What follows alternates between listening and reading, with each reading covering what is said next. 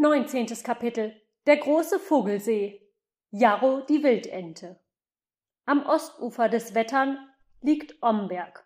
Östlich von Omberg liegt Dasmosse. Östlich von Dagmosse liegt der See Teckern. Und rings um den Teckern breitet sich die große gleichmäßige Ostgöta-Ebene aus. Der Takern ist ein recht großer See und in alten Zeiten scheint er noch größer gewesen zu sein, aber dann meinten die Menschen, er bedecke einen gar zu großen Teil der fruchtbaren Ebene, und sie versuchten das Wasser abzulassen, um den Grund des Sees umzuflügen und Getreide darin zu sehen. Es gelang ihnen jedoch nicht, den ganzen See trocken zu legen, wie es wohl ihre Absicht gewesen war, und so bedeckt er immer noch eine große Fläche. Aber seit der See zum ersten Mal abgelassen wurde, ist das Wasser an keiner Stelle mehr als einen Meter tief. Die Ufer sind moorig und schlickrig geworden, und auf dem See draußen ragen überall kleine, sumpfige Holme über dem Wasser auf. Doch es gibt jemand, der gern mit den Füßen im Wasser steht, wenn nur sein Körper und Kopf in der Luft sind. Das ist das Schilf, und nirgends gedeiht es besser als an den langgestreckten, seichten Ufern des Tackern und rings um die kleinen Sumpfholme herum. Ja, es gedeiht da so ausgezeichnet, dass es mehr als mannshoch wird und so dicht wächst, dass sich ein Boot mit knapper Not hindurchzwängen kann. Das Röhricht bildet einen breiten grünen Gürtel um den ganzen See herum, der dadurch nur an ein paar Stellen, wo die Menschen Luft geschafft haben, zugänglich ist. Aber wenn das Schilf die Menschen vom See ausschließt, so verleiht es dagegen vielen anderen Geschöpfen Schutz und Schirm. In dem Schilf selbst gibt es viele Teiche und Kanäle mit grünen, stillstehenden Gewässern, wo Wasserlinsen und Laichkraut gedeihen und wo Mückenlarven, Fischbrut und Kaulquappen in unermesslichen Mengen ausgebrütet werden.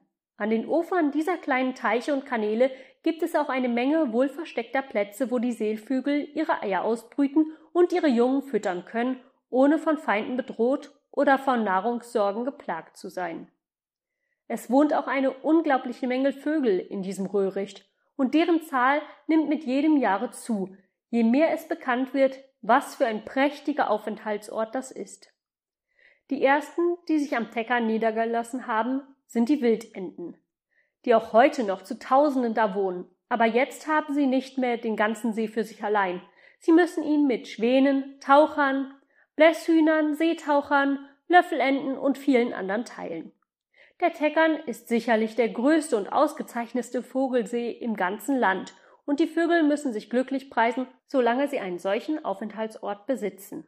Aber es ist ungewiss, wie lange sie die Herrschaft über die Röhrichtstrecken behalten dürfen, denn die Menschen können nicht vergessen, dass sich der See über eine bedeutende Strecke guten fruchtbaren Landes erstreckt, und einmal übers andere taucht wieder der Vorschlag unter ihnen auf, den See trocken zu legen. Und wenn dieser Vorschlag verwirklicht würde, dann müssten die vielen tausend Vögel die Gegend verlassen. Zu der Zeit, wo Nils Holgersson mit den Wildgänsen umherzog, wohnte am Teckern ein Wildenterich namens Jarro. Er war noch jung und hatte erst einen Sommer, einen Herbst und einen Winter erlebt. Das war sein erster Frühling. Er war erst kürzlich von Nordafrika zurückgekehrt und zwar sehr frühzeitig, denn als er am Teckern anlangte, war dieser noch mit Eis bedeckt. Eines Abends, als Jarro und die anderen jungen Erpel sich damit vergnügten, in ununterbrochenem Flug über den See hin und her zu fliegen, erklangen plötzlich ein paar Schüsse und Jarro wurde in die Brust getroffen. Er glaubte, er müsse sterben, aber damit der Jäger, der auf ihn geschossen hatte, ihn nicht finden und verspeisen solle, flog er weiter, solange er nur konnte. Er überlegte nicht, wohin er flog, sondern suchte nur das Weite. Als ihn dann die Kräfte verließen und seine Flugkraft erlahmte, befand er sich nicht mehr über dem See, sondern über einem der großen Bauernhöfe am Teckernstrand, und zum Tode erschöpft sank er gerade vor dem Eingang dieses Hofes zu Boden. Kurz darauf ging ein junger Knecht über den Hof. Er sah Jarro und hob ihn auf. Aber Jarro, der nur noch in Frieden zu sterben wünschte, nahm seine letzten Kräfte zusammen und biss den Knecht derb in den Finger, damit er ihn loslasse. Doch es gelang Jarro nicht, sich frei zu machen, aber sein Angriff hatte doch etwas Gutes, denn der Knecht merkte, dass Jarro nicht tot war. Ganz behutsam trug er ihn ins Haus hinein und zeigte ihn der Hofbäuerin, einer jungen Frau mit einem freundlichen Gesicht. Sie nahm dem Knecht Jarro sogleich ab, streichelte ihm den Rücken und trocknete ihm das Blut ab, das zwischen dem Pflaum an seinem Hals hervorsickerte. Dann betrachtete sie ihn sehr genau, und als sie sah, wie schön er war, mit seinem dunkelgrün glänzenden Kopf, seinem weißen Halsband, seinem braunroten Rücken und seinen blauen Flügeldecken, dachte sie schließlich, es wäre schade, wenn er sterben müsste. Rasch richtete sie einen Korb her und bettete Jarro darein. Jarro hatte die ganze Zeit mit den Flügeln geschlagen und loszukommen versucht. Als er aber merkte, dass die Menschen ihn nicht umbringen wollten, legte er sich mit einem Gefühl des Wohlbehagens in dem Korbe zurecht. Jetzt erst fühlte er, wie ermattet er von dem Schmerzen und dem Blutverlust war. Die Hausfrau nahm den Korb auf, um ihn in eine Ecke am Herd zu tragen. Aber ehe sie ihn niedersetzte, hatte Jarro schon die Augen geschlossen und war eingeschlafen. Nach einer Weile erwachte Jarro dadurch, dass ihn jemand leise anstieß. Als er die Augen aufschlug, erschrak er so fürchterlich, dass ihm beinahe das Bewusstsein schwand. Jetzt war er verloren, denn vor ihm stand einer, der für ihn gefährlicher war als Mensch und Raubvögel. Niemand anders als Cäsar selbst, der langhaarige Hühnerhund, stand vor ihm und beroch ihn. Welche geradezu erbarmungswürdige Angst hatte nicht Jarro im vorigen Sommer ausgestanden, so oft er als ein kleines, mit gelben Flaum bedecktes Junges den Ruf über das Röhricht hin ertönen hörte. Cäsar kommt! Cäsar kommt! Und wenn er den braun und weißgefleckten Hund mit dem zähnefletschenden Maul durch das Schilf warten sah, glaubte er den Tod selbst vor sich zu sehen. Er hatte immer gehofft, die Stunde werde er nie erleben müssen, wo Cäsar ihm Auge in Auge gegenüberstehe. Und jetzt hatte er zu seinem Unglück gerade in den Hof hinabfallen müssen, wo Cäsar daheim war. Denn dieser stand vor ihm. Was bist du denn für einer? brummte Cäsar. Wie bist du denn ins Haus hineingekommen? Bist du nicht drunten im Röhricht daheim? Nur mit knapper Not brachte Jarro die Worte heraus. Sei mir nicht böse, Cäsar, dass ich ins Haus hineingekommen bin. Ich kann nichts dafür. Eine Kugel hat mich getroffen und die Menschen selbst haben mich in diesen Korb gebettet. So, so, so. Die Menschen selbst haben dich in den Korb gelegt, sagte Cäsar. Dann haben sie gewiss die Absicht, dich zu heilen, obgleich sie meiner Meinung nach klüger daran täten, dich zu verspeisen, solange du in ihrer Macht bist. Aber hier im Hause herrscht jedenfalls Burgfriede. Du brauchst nicht so angstvoll auszusehen. Wir sind jetzt nicht auf dem Teckern. Damit machte Cäsar kehrt und legte sich vor dem flammenden Herdfeuer zum Schlafen nieder. Sobald Jarro begriff, dass diese grässliche Gefahr überstanden war, überfiel ihn die große Mattigkeit aufs Neue und er schlief wieder ein. Als Jarro wieder erwachte, sah er ein Gefäß mit Grütze und Wasser neben sich stehen. Er fühlte sich zwar noch sehr krank, aber Hunger hatte er trotzdem und so begann er zu fressen. Als die Hausmutter sah, dass es ihm schmeckte, trat sie herzu, streichelte ihn und sah sehr vergnügt aus. Hierauf schlief Jarro abermals ein. Mehrere Tage lang tat er nichts als essen und schlafen. Eines Morgens aber fühlte er sich so gesund, dass er aus dem Korb herausstieg und auf dem Boden hinlief. Aber er war noch nicht weit gekommen, als er auch schon umfiel und nicht mehr aufstehen konnte. Da kam Cäsar herbei, öffnete sein großes Maul und packte ihn. Jarro glaubte natürlich, der Hund wolle ihn totbeißen, aber Cäsar trug ihn in seinen Korb zurück, ohne ihm etwas zuleide zu tun. Dadurch fasste Jarro großes Vertrauen zu Cäsar. Ja, bei seinem nächsten Gehversuch ging er geradewegs zu dem Hunde hin und legte sich neben ihn. Von da an waren die beiden gute Freunde, und Jarro lag jeden Tag ganz richtig schlafend zwischen Cäsars Pfoten. Aber noch größere Hingabe als für Cäsar fühlte Jarro für die Hausfrau. Vor ihr fürchtete er sich auch nicht im geringsten. Er rieb sogar seinen Kopf an ihrer Hand, so oft sie ihm sein Futter brachte. Wenn sie aus dem Zimmer ging, seufzte er schmerzlich, und wenn sie wieder eintrat, hieß er sie in seiner eigenen Sprache willkommen. Jarro vergaß vollständig, wie sehr er sich früher vor den Hunden und den Menschen gefürchtet hatte. Sie kam ihm sanft und gut vor, er liebte sie und wünschte sehnlichst gesund zu sein, um drunten am Teckern den Wildenten erzählen zu können, dass ihre alten Feinde durchaus nicht gefährlich seien und sie sich ganz und gar nicht vor ihnen zu fürchten brauchten. Jarro hatte herausgefunden, dass die Menschen hier in dem Hause und auch Cäsar vertrauenerweckende Augen hatten, in die hineinzuschauen einem wohltat. Die einzige im Hause, deren Augen er nicht gern begegnete, war Claurina, die Hauskatze. Sie tat ihm zwar nichts zuleide, aber er konnte nun einmal kein Vertrauen zu ihr fassen. Sie zankte sich auch immer mit ihm, weil er die Menschen lieb hatte. Du meinst, sie sorgten für dich, weil sie dich lieb hätten, sagte Claurina. Warte nur, bis du ordentlich fett bist. Dann drehen sie den Kragen um. Ich kenne sie ja wohl.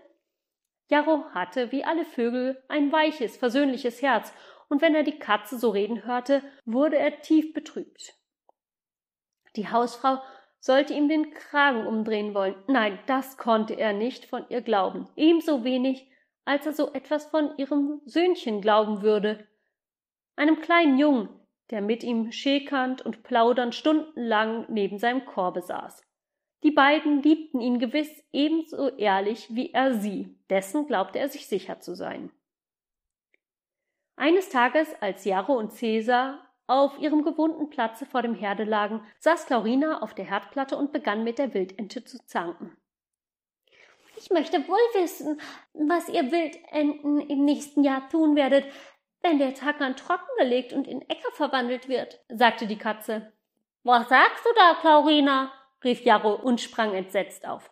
Ja, so, Jarro. Ich vergesse immer wieder, dass du die menschliche Sprache nicht so gut verstehst wie ich und Cäsar, erwiderte die Katze. Sonst wüsstest du doch, was die Männer, die gestern hier waren, gesprochen haben. Sie sagten, das Wasser des Teckern solle abgelassen werden, und im nächsten Jahr werde der Grund des Sees beinahe so trocken sein wie ein Stubenboden. Deshalb möchte ich wissen, wohin ihr Wildenten euch dann begeben wollt. Als Jarro diese Rede hörte, geriet er in einen fürchterlichen Zorn. Wie eine Schlange zischend fuhr er die Katze an. Du bist boshaft wie ein Blässhuhn und willst mich nur gegen die Menschen aufhetzen. Glaube nicht, dass sie so etwas im Sinn haben, denn der See ist ein Eigentum der Wildenten und das müssen die Menschen doch wissen. Warum sollten sie so viele Vögel heimatlos und unglücklich machen wollen? Du hast gewiss das alles nur ausgeheckt, um mir Angst zu machen. Ich wollte, Gargo der Adler würde dich zerfleischen. Ja, ich wollte die Hausfrau schnitte dir deinen Schnurrbart ab. Aber mit diesem Ausfall konnte Jarro die Katze nicht zum Schweigen bringen. So, du meinst also, ich lüge, sagte sie. Dann frage doch Cäsar. Er war gestern Abend auch hier in der Stube, und Cäsar lügt nie. Cäsar! wendete sich Jarro an den Hund. Du verstehst die Sprache der Menschen viel besser als Claurina. Sage, dass sie nicht recht verstanden hat.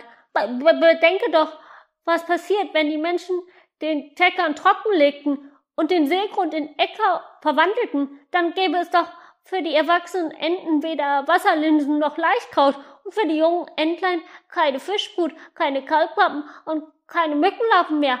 Dann würde auch das Rohricht verschwinden, wo die kleinen Enten sich verstecken könnten, bis sie fliegen gelernt haben. Alle Enten müssten ja fortziehen und sich einen anderen Aufenthalt suchen. Aber wo sollen sie einen solchen Zufluchtsort finden? Wie den Deckern.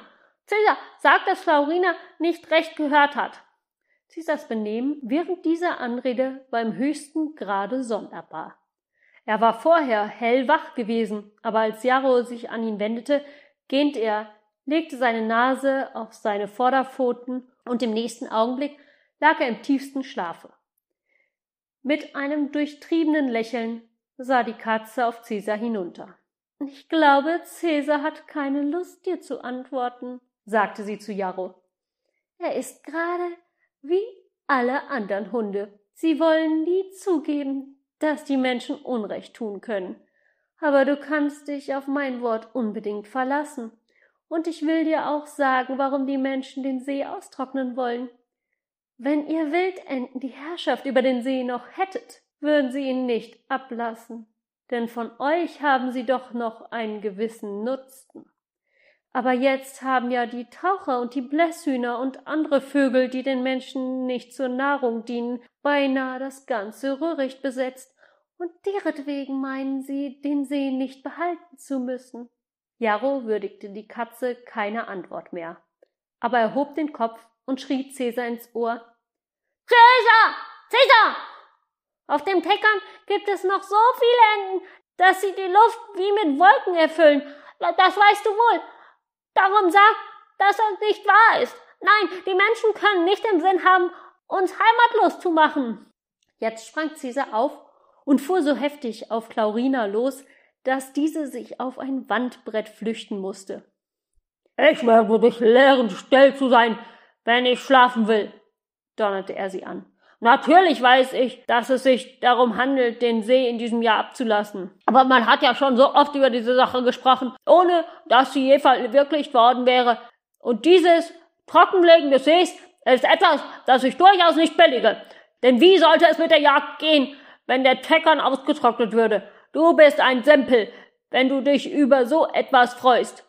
Was haben wir denn dann noch für ein Vergnügen, wenn es keine Vögel mehr auf dem Teckern gibt?